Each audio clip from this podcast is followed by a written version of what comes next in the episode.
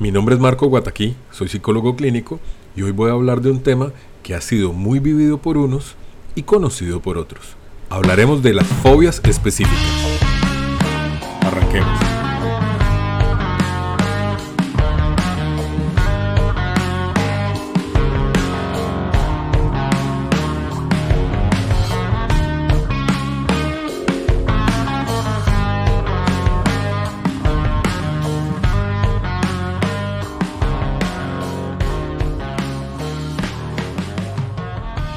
El día de hoy vamos a hablar acerca de fobias específicas.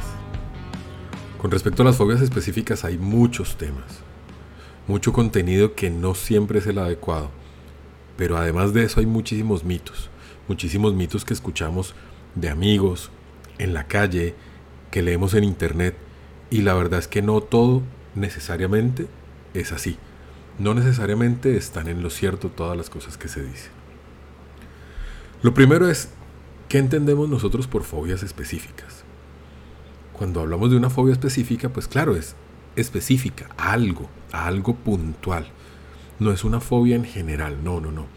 Hablamos de algo muy específico. Ya voy a dar ejemplos de qué. Nosotros decimos que es un temor significativo. Cuando decimos significativo, ¿a qué se refiere? A que realmente me incapacita, a que realmente genera cambios en mí. Imagínense la cicla. Me cae en algún momento. Puede que me genere temor, pero no es significativo como para yo empezar a cambiar mis rutinas, mis reacciones, la forma en que pienso, la forma en que actúo, por la aparición de esa cicla. ¿Ok? Entonces recuerden, temor significativo es que yo estoy dispuesto a cambiar muchas de las cosas que hago, muchas de las rutinas que estoy realizando por ese temor. Por ejemplo, si voy caminando y veo una serpiente, voy a desviarme. O como le ocurrió alguna vez a una paciente mía, si voy caminando y veo una vaca, tengo que desviarme porque la vaca me genera temor. También hablamos de que es un temor duradero. Un temor duradero se refiere a qué? A que no es un temor que se te olvide en cinco minutos. Es un temor que te dura muchísimo más tiempo muchísimo más tiempo que puede estar entendido como meses, años, toda una vida. Pero que cuando ocurre, cuando se presenta ese evento, no se quita en cinco minutos. No es que yo salgo corriendo y dejé de ver al perro y entonces ya la fobia desapareció. No, yo sigo sintiendo toda la suma de sensaciones que estoy teniendo en mi cuerpo. Hablamos de que es excesivo o irracional. ¿Cómo así excesivo o irracional? Yo soy consciente que mi reacción de salir corriendo y huir de donde yo estaba es completamente excesiva, es exagerada, pero no lo puedo controlar. Yo soy consciente que lo que estoy pensando en ese momento no es algo normal, no es algo que todo el mundo entienda. A eso se refiere que es irracional. Cuando hablamos de que es irracional es porque yo entiendo claramente que mi reacción no es la adecuada. Ahora, pónganle cuidado. Ya dijimos que es temor significativo, duradero, excesivo o irracional, ¿cierto? Acá viene un punto que es importantísimo. Esas sensaciones ocurren por la presencia o anticipación de un objeto o situación presencia o anticipación de un objeto o situación. Es decir, el ver algo o el saber que yo voy a pasar, por ejemplo, como decíamos hace un momento, por un espacio abierto donde voy a encontrarme con una vaca. Esa presencia o la anticipación es lo que marca realmente ese temor significativo, duradero, excesivo o irracional. ¿Por qué? Porque esa es la ansiedad real. ¿Ok? Ahora, decimos que la exposición al estímulo fóbico o pensar en el estímulo provoca casi siempre una respuesta inmediata de ansiedad. ¿Cómo así? Imagínense que ustedes le tienen miedo a las arañas.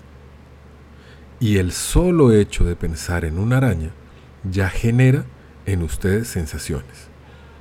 Vamos a hacerlo con un ejemplo que yo creo que a muchas personas le aplica. Imaginen una cucaracha una cucaracha de color café, que tiene unos bordecitos un café más claro, las alas son como de un café más oscuro. Tiene esa capa como dura, que si uno llega a pisar es como crujiente. Y está adentro ese líquido blanco. Tiene las patas como con pelitos. Todos ustedes que se imaginaron eso y se les fue erizando la piel, sobre todo uno lo nota en la piel del brazo, que empezaron a sentir todo ese temor. Eso es lo que estábamos hablando. El pensar o el estar ante ese estímulo, ante esa presencia de ese animal o de eso que me genera fobia, es lo que genera una respuesta inmediata de ansiedad. ¿Listo? Entonces, recuerden lo que decíamos. Vamos acá retomando. Un temor que es significativo y duradero, excesivo o irracional, y que está guiado u orientado por la presencia o anticipación. ¿Ok? Ahora, el solo pensar o el exponerme ante eso que me genera todo esto que dijimos es la real fobia específica. Importantísimo. Para que podamos hablar de un diagnóstico de fobia específica, es necesario que esa persona sepa y reconozca que su temor es excesivo. Es decir, si yo salgo corriendo porque se acercó un tigre a donde yo estaba, pues mi temor no es excesivo, para nada. Lo normal es salir corriendo, porque si yo no salgo corriendo puedo morir. Entonces no hay un temor excesivo. Pero si yo veo una hormiga que se acerca y salgo corriendo de la misma manera y paro de correr después de dos kilómetros, por supuesto que es un comportamiento excesivo o irracional. Y ahí es donde radica entonces que la persona es consciente de que su comportamiento y su respuesta no siempre va a coincidir con lo que estaba viviendo en ese momento. Normalmente, una persona que tenga fobia puede evitarlo. Pero algunas veces esa persona puede hacer esfuerzos para, para aguantarlo, para soportarlo. Pero por supuesto con muchísima angustia. Un ejemplo. Un ejemplo sería cuando yo llevo algo en la mano, voy caminando y veo un perro que me genera muchísimo temor porque tengo fobia ante los perros y empiezo a apretar ese objeto que tengo en la mano para poder pasar al frente del perro. Entonces yo internamente estoy con muchísimo temor, tengo mucha ansiedad, pero lo estoy apretando y eso me ayuda a soportar un poco esa angustia que estoy sintiendo. ¿Ok? ¿Qué otro punto debemos tener en cuenta para poder hablar de fobias específicas? Que esta evasión, ese yo salir corriendo, ese evitar ese temor o esa angustia, interfiere, y ese interfiere, piénsenlo muy grande, subrayado en negrilla, interfiere con las actividades rutinarias, laborales, funcionales, sociales, normales del individuo. Si usted va en medio de un bus para su trabajo y ve que sale una araña debajo de donde usted está y se para y sale corriendo, se baja del bus y tiene que tranquilizarse por un rato para poder luego retomar nuevamente la ruta. Y cuando se sube en otro bus está pendiente y mirando todo el tiempo si sale algo. A eso se refiere el interfiere. A eso se refiere, que su vida, sus rutinas cambian teniendo en cuenta esta fobia que está sintiendo. ¿Cómo nos damos cuenta entonces que yo estoy teniendo ansiedad por una fobia? Ese cómo nos damos cuenta es súper importante porque mucha gente dice, yo sé que me siento mal, yo sé que algo me está pasando, pero no tengo muy claro qué. Ahí es donde ese cómo te das cuenta toma tanta importancia. Lo primero, hay unos elementos fisiológicos. Casi siempre una persona tiene taquicardia. La taquicardia es que tu corazón se acelera y empieza a correr muy rápido. Si yo, por ejemplo, salgo a trotar y mi corazón se acelera, es perfectamente normal. Pero si yo voy caminando y veo una araña y mi corazón se acelera, eso es taquicardia. ¿Por qué? Porque ha ocurrido algo externo que no ha sido generado porque yo estaba haciendo deporte, por ejemplo, que me está acelerando mi corazón. Adicional a eso, algunas personas pueden experimentar sudoración, sudoración que puede estar en las manos, en las axilas, en el pecho, en el labio superior, en la frente, en los lados de la nariz. Cada cual lo puede identificar desde su punto de vista, pero es algo sumamente común. Adicional, puedo tener falta de aliento. Falta de aliento que puede ser como ahogo, el respirar con dificultad, el tratar de tomar mucho aire, pero sentir que no está entrando esa cantidad de aire, sino que entra mucho menos. Síntomas fisiológicos hay mucho más, esos son los principales. Hay otros que pueden sentir, por ejemplo, un vacío en el estómago, como cuando muchas personas dicen, yo me estoy enamorando. ese mismo vacío, sí, ese mismo vacío no siempre es positivo. Entonces, si yo llego a sentir ese vacío en estas características, en este contexto, claro, puede llegar a generar una respuesta de ansiedad. Como les decía, hay muchas respuestas de ansiedad más, acá hablamos de las más comunes. Resulta que hay otro tipo de respuestas que también se pueden presentar, que son las cognitivas. Hmm. ¿Las cognitivas a qué se refiere? A lo que yo pienso, a lo que pasa por mi cabeza en ese momento. Les doy un ejemplo.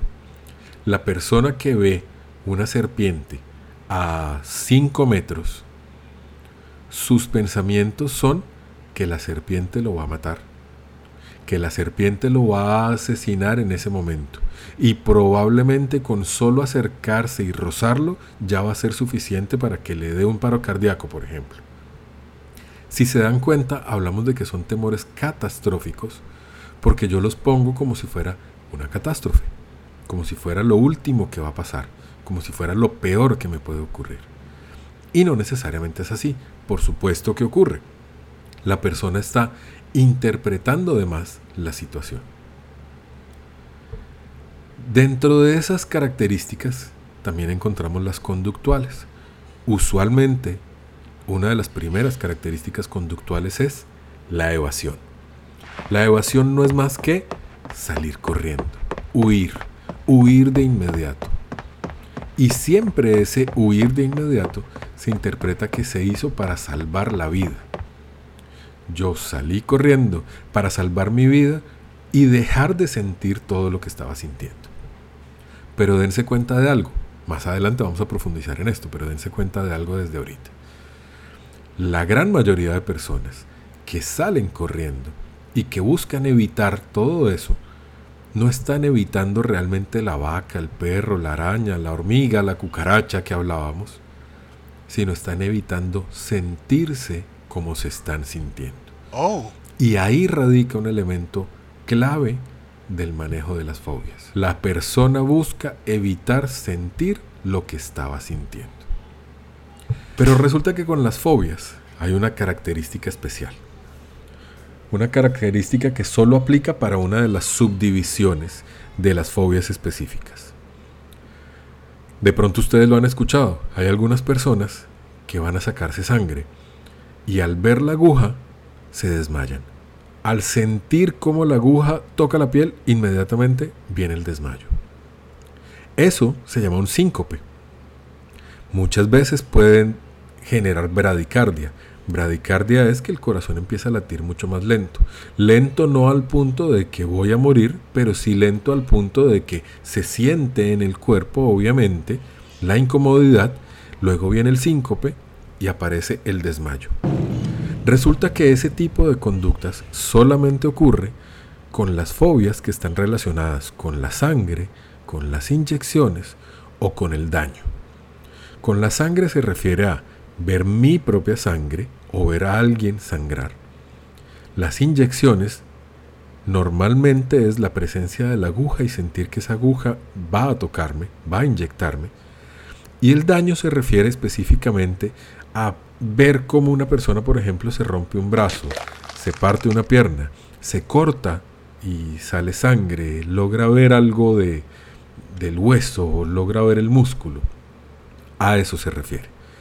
Por supuesto, sería normal que muchos de nosotros podamos tener una reacción de asco tal vez de molestia ante cualquiera de esas cosas. Y es normal. Pero no generamos una fobia. La persona que tiene la fobia de esa característica puede que le dé bradicardia y terminar en un desmayo. Puede que. No quiere decir que esto aplica para todas las personas, pero sí para la gran mayoría. Pero y entonces, ¿qué tipos de fobias específicas podemos encontrar? De acuerdo al libro de consulta de todos los psicólogos, de la gran mayoría de psicólogos, que se llama el DSM5, podemos encontrar las siguientes categorías, desde lo más frecuente hasta lo menos frecuente. Tenemos la situacional, la ambiental, de sangre, inyección o daño, de animales o de otros tipos. Ya les explico cada una de esas. Situacional a qué se refiere? A una situación, a un avión, a un ascensor, a un lugar cerrado, a estar en esa situación. La ambiental se refiere a lugares elevados, estar en la terraza de un edificio, estar en una montaña, estar escalando colgado de una cuerda, a las tormentas, al agua. Son situaciones mucho más específicas y que responden a ese ambiente, no tanto a la situación, sino al ambiente que me rodea. Tenemos de sangre, inyección o daño, que como ya habíamos dicho era ver sangre, recibir una inyección o ver cómo una persona se hace daño.